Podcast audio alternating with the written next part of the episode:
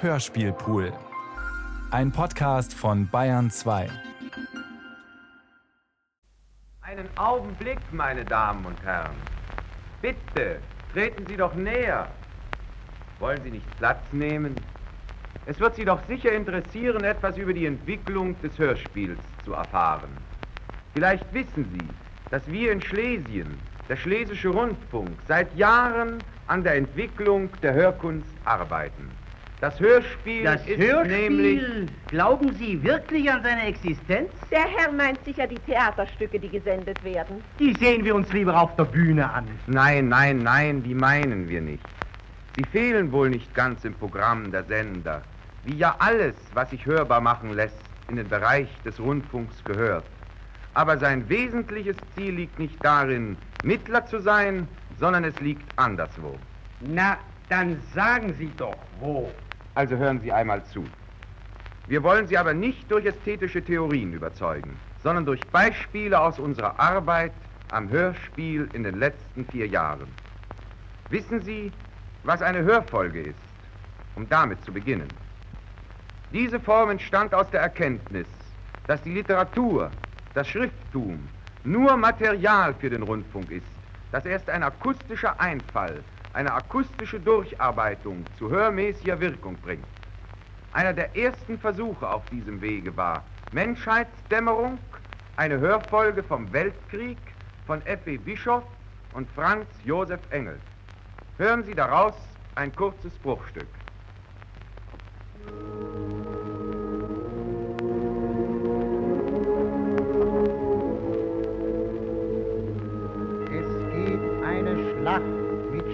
Schwerem Gang am Weichselfluss, am Waskenjoch. Die Stille redet tagelang. Wir wissen's nicht und wissen's doch. Es geht der aller Seelen Wind. Wir schreiten alle einen Schritt. Und die wir fern vom Felde sind, wir kämpfen mit, wir sterben mit.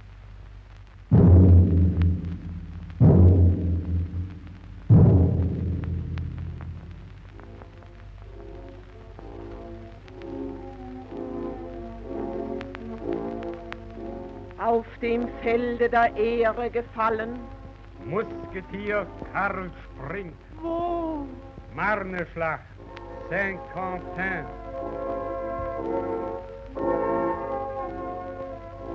Auf dem Felde der Ehre gefallen. Jean Mauriac, Sous-Lieutenant. Où est-il mort? Namur. John Merrimore, Lancashire Regiment. Wo? Massengrab im Flandrischen Wald. Wer noch? Tod über der Welt. 1915. Die Fronten brodeln, rasen, dampfen. Das Land kämpft an der Drehbank, an der Maschine, am Eisenhammer.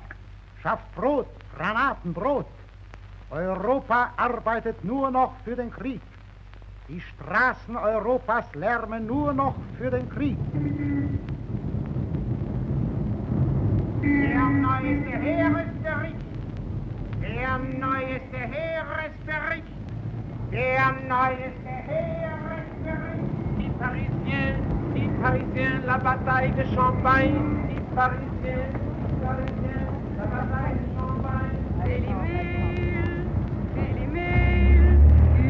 Übern German Trenches taken. Daily Mail, Daily Mail, übern German Trenches taken. London, 5. Juni. England wirft neue Marschbataillone auf den Kriegsschauplatz. Abfahrt vom Charing Cross Bahnhof.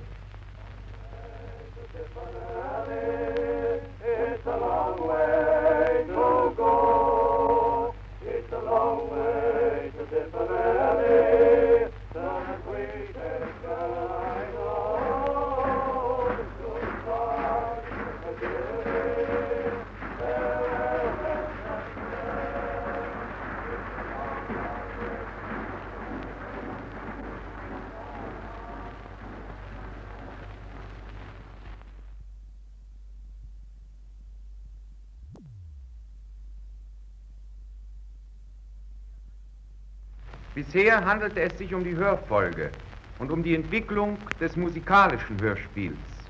Nun bringen wir das reine, das völlig auf das Wort angewiesene Hörspiel zur Diskussion.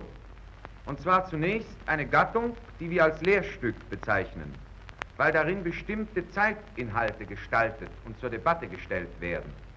Ein solches Stück schrieb in unserem Auftrage Otto Zoff Revolution in China.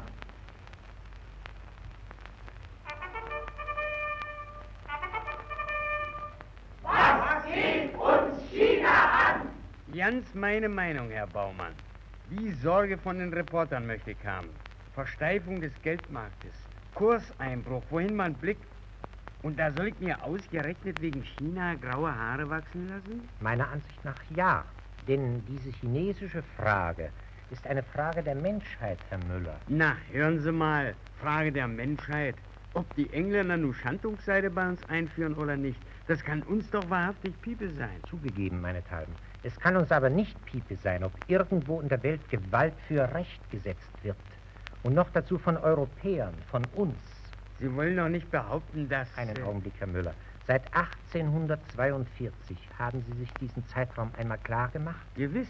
Was weiter? Stehen die europäischen Kanonenrohre gegen die offenen Städte Chinas gerichtet? Schön. Ich sage mir bloß, Herr Baumann, das wird seine Gründe haben. Die hat es auch. Entweder ihr gebt uns, was ihr besitzt, oder wir nehmen es uns. Das sind die Gründe. Wir haben eure großen Hafenstädte besetzt. Ihr fordert sie für euch, wir schießen. Ihr wollt euch nicht unserer Gerichtsbarkeit unterwerfen, wir schießen.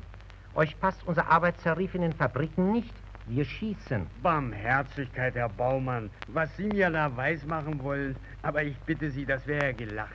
Solche Zustände gibt's ja nicht einmal im Mond. Im Mond nicht, aber in China. Und so musste die Empörung gegen die Europäer endlich losbrechen. In Shanghai begann es 1925. Wieso gerade in Shanghai? Zufall. Shanghai, das ist das Stichwort. In irgendeiner Fabrik ging es los.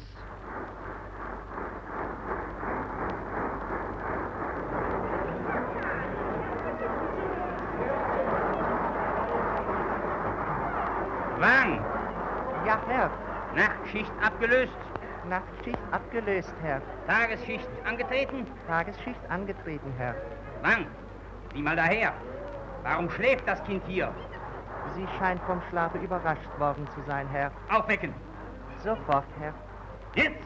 Ja, ja, Herr. Wie weckt man eine Blume auf, Herr? Werde ich dir sofort zeigen. Den Stock her! Auf, kleine Jing.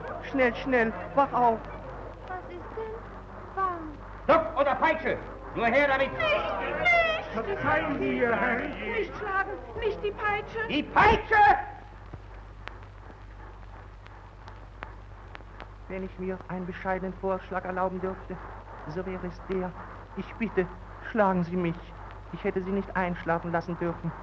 Hat sie sich verkrochen? Wo ist sie denn? Ah, da bist du!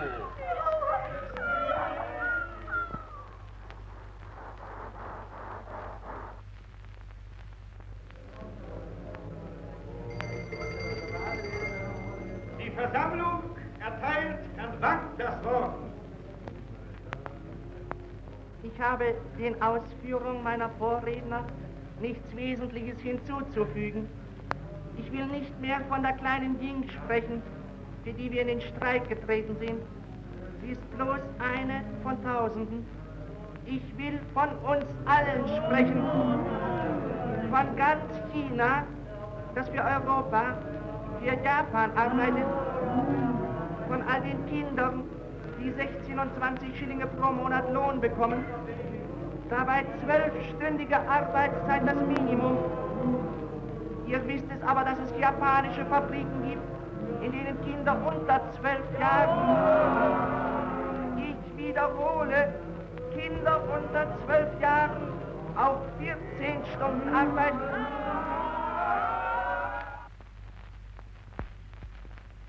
Achtung, Achtung. New York, hier Welle 404. Aus Shanghai wird gemeldet, dass die Gewerkschaften den Generalstreik beschlossen haben.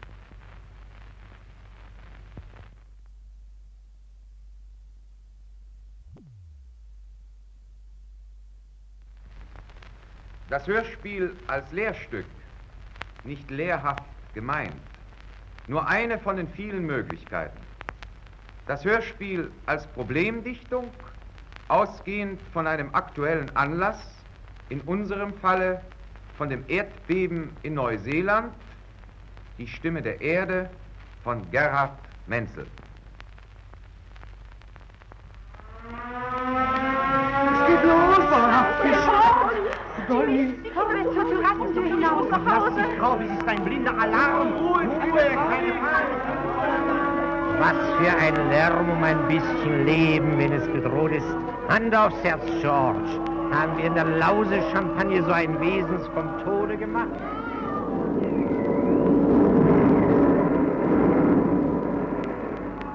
Charlie, Charlie, oh mein Gott, wir sind ja verloren. Es geht los, Judy! James! Hennings! Vorwärts zur Marinepromenade!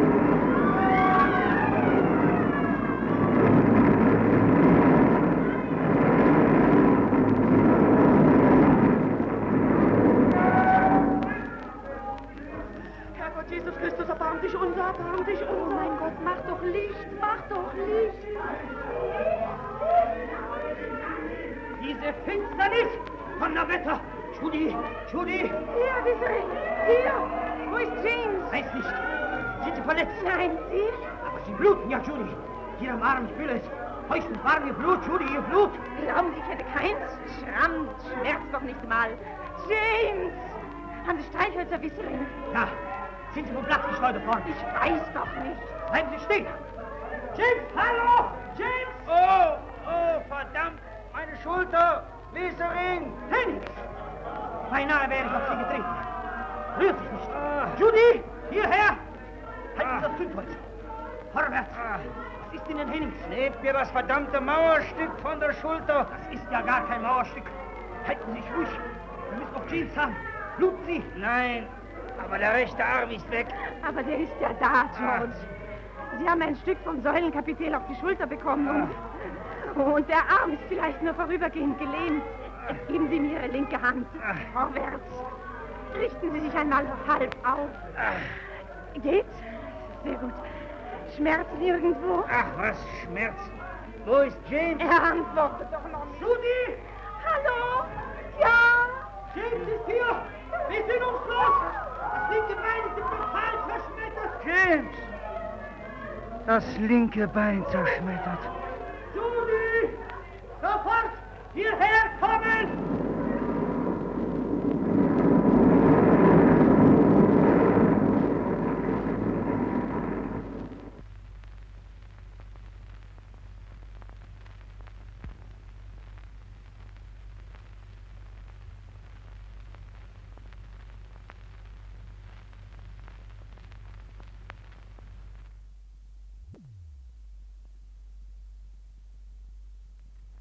Diesem Hörspiel wurde zum ersten Male die von uns zu diesem besonderen Zweck selbst verfertigte Schallplatte als dramaturgisches Mittel eingesetzt. Sie fragen, was das heißt. Um eine akustische Kulisse handelt es sich nicht. Akustische Kulissen gibt es nicht. Das von uns verwendete Klangbild des Erdbebens ist nicht Kulisse, nicht Hintergrund, nicht Stimmungsmittel, sondern unerlässlicher Bestandteil der Handlung. Dieser Satz gilt natürlich auch für die Verwendung der Musik als Klangbild. Fassen wir zusammen. Hörfolge, Hörspiel für Musik, Lehrstück und reines Hörspiel. Viele Formen, viele Möglichkeiten. Allen gemeinsam die akustische Fantasie des Autors. Schnell noch ein Beispiel für die Verwendung des historischen Dokuments in der Hörfolgeform. Ein Ausschnitt aus der Konferenz in Spa von Gerd M. Lippmann. Meine Damen und Herren, wir befinden uns mitten im erregten Verlauf der Konferenz. Heute ist der 10. Juli 1920. Schon gestern Nachmittag begannen die Besprechungen über die Kohlenfrage, nachdem bereits die militärischen und Kriegsverbrecherfragen entschieden worden sind. Die Verhandlungen gestalteten sich dabei außerordentlich schwierig. Am gestrigen Tage wurde um 11.15 Uhr das sogenannte Entwaffnungsprotokoll vom Reichskanzler Vierenbach unterzeichnet. Der heutige Verhandlungstag wird nunmehr mit einer Rede des deutschen Reichsaußenministers Dr. Simons beginnen. Wir schalten jetzt auf die Villa da Frenèse um, wo die Sitzung stattfindet.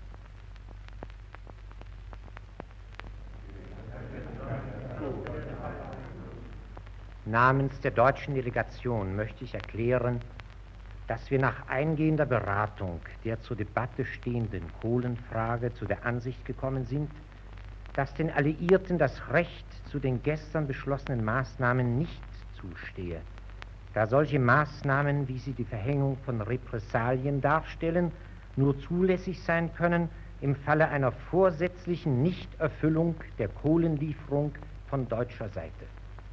Ein solcher Fall der Nichterfüllung liegt auf keinen Fall vor. Ich bitte Sie nunmehr, Herrn Hugo Stinges als Vertreter des deutschen Bergbaues anzuhören, der zu der Kohlenfrage sprechen wird.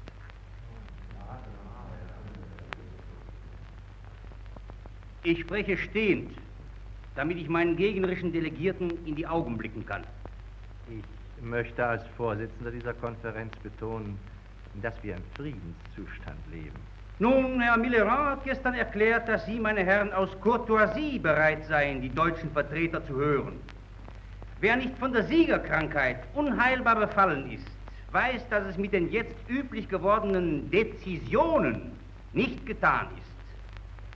Sie, meine Herren, sind das Ohr, durch das die europäische, ja die ganze Welt hören will, was wir Deutsche in einer europäischen Lebensfrage die ohne unsere tatkräftige Mitwirkung nicht zu lösen ist, zu sagen haben.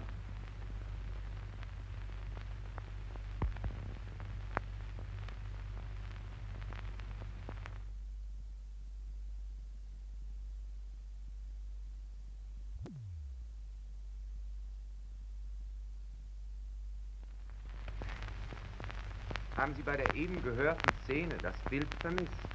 Haben Sie bemerkt, dass die Verse von Alfred Kerr, es geht eine Schlacht mit schwerem Gang, als Teil des aus Wort und Ton gefügten akustischen Ganzen wirken? Könnten Sie sich schließlich, was Sie eben gehört haben, auf der Bühne oder im Film sichtbar gemacht denken? Lassen Sie uns weitergehen. Diese Hörfolge im formalen Verwandt ist die lyrische Suite Leben in dieser Zeit von Erich Kästner. Wie der Komponist Edmund Nick in einer Einleitungsmusik bekannte Motive ironisch verwendet, um die entsprechende sentimentale Stimmung zu erzeugen. Das heißt, die Gesetze der Hörfolge auf das Musikalische übertragen.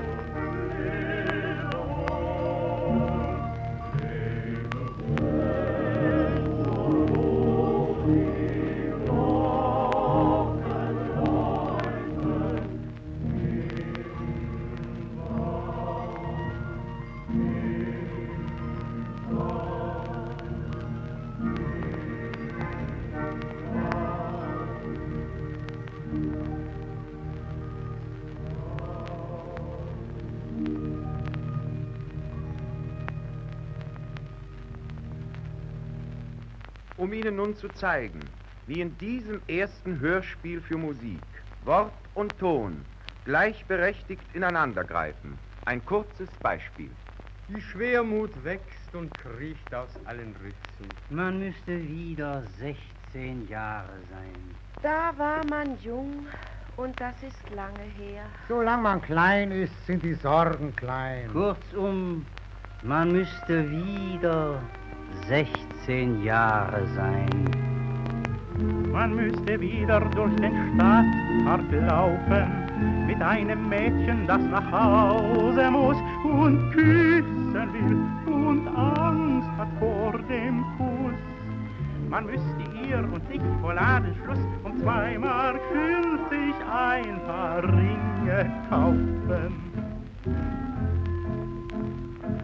Man müsste wieder nachts am Fenster stehen und auf die Stimmen der Passanten hören, wenn sie den leisen Schlaf der Straßen stören.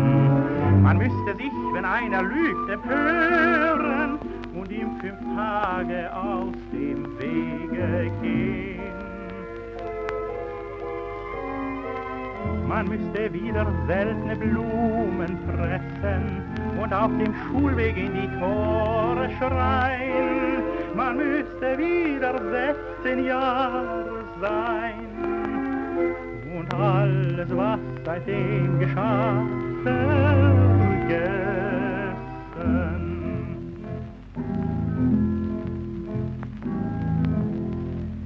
Man möchte und man müsste, man würde sein.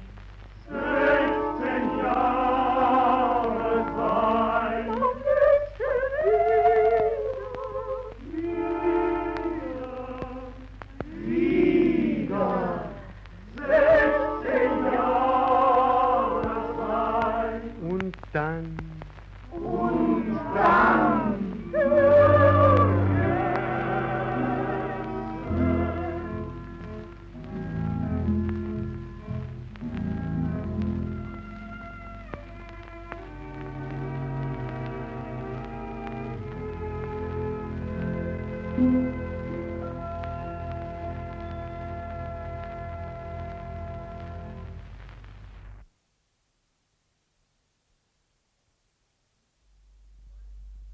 Folgenden hören Sie die Schallplatte als Bericht, als unerlässlichen Bestandteil der Handlung, als Handlung selbst. Die Schallplatte wird als Originalaufnahme aus einem Weberdorf, einem Steinbruch, in die Handlung eingeblendet. Also die Hörfolge als Bericht, Spiel und Dichtung in der gesteigerten Form, wie sie sich in der Reichssendung Das ist Schlesien darstellt.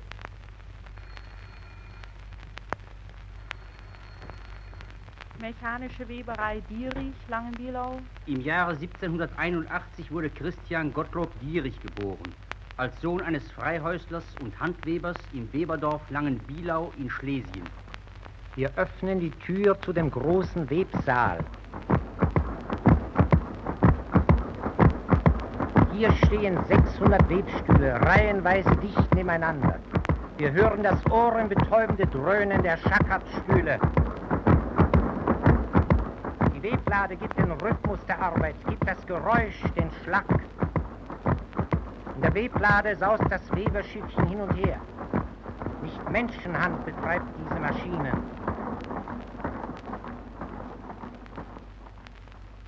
Aber noch heute sitzen Handweber uralt in den Dörfern am Eulengebirge. Vor den armseligen Hütten rauscht der Bergbach.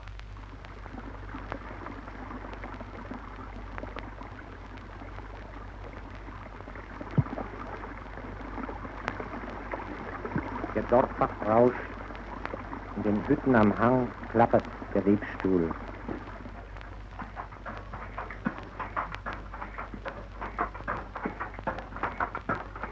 Guten Tag, Herr Hilse. Sie haben ja so viele Uhren in Ihrer ja, Stube. so ein Friede da unten. Das ist eigentlich lebendig, wie das eigentlich sagt. Und an Fenstern haben Sie überall so schöne Blumentöpfe. Ja, das ist ein Eisblume und fleißige Liese. Ja. Und das sehe ich da hinter den Ofen, da haben Sie auch was versteckt in der Helle. Da ist der Attila, die häufig Hanschen. Können Sie da mal rufen? Oh ja, Hanschen.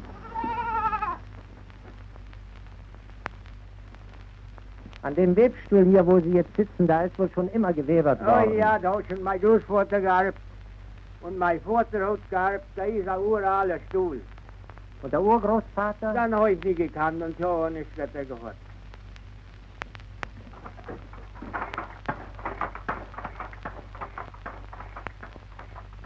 Granitbruch Strehlen in Schlesien, der größte Europas.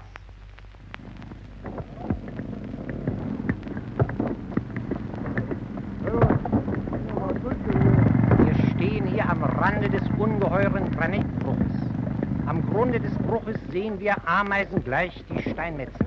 Es ist 12 Uhr mittags. Die Steinmetzen warten auf das Signal zur Sprengung. Die Arbeit hört langsam auf.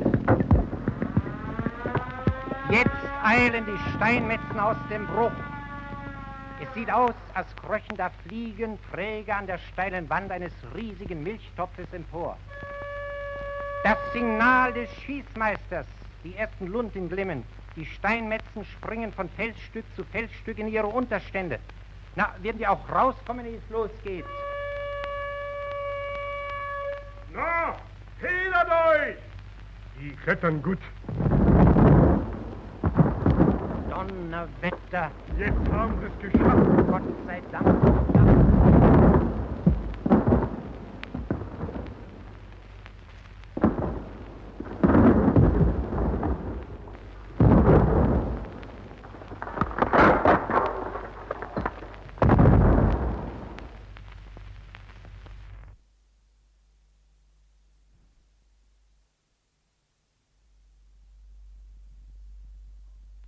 Ausschnitte nur, Momentaufnahmen aus einer vielfältigen Arbeit am Hörspiel. Neue Erkenntnisse, neue Gesetze. Und welches Glück, beinahe alles noch zu tun. Wir wollten Ihnen zeigen, wohin es geht. Sie hörten Worte, Klänge. Wir wollten absolut sein, wie es das Hörspiel ist. Deshalb haben wir mit Absicht auf erklärende Bilder verzichtet. Sie finden sie in unserem Ausstellungsraum.